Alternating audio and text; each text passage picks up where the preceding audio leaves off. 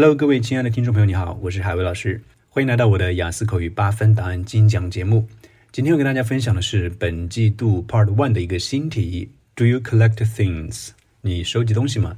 它来自于 Collecting Things，收集这个新话题。首先来听一下我的中文思路：你收集东西吗？不，我不喜欢收集东西。我听说有人喜欢收集手袋、邮票或笔记本。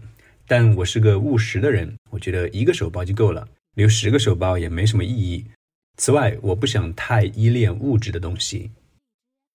接下来是英文版：Do you collect things?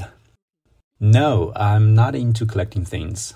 I've heard of people who like to collect handbags, stamps, or notebooks, but I'm a practical person, and I see no point in keeping 10 handbags when one is enough. Besides, I don't want to be too attached to material things.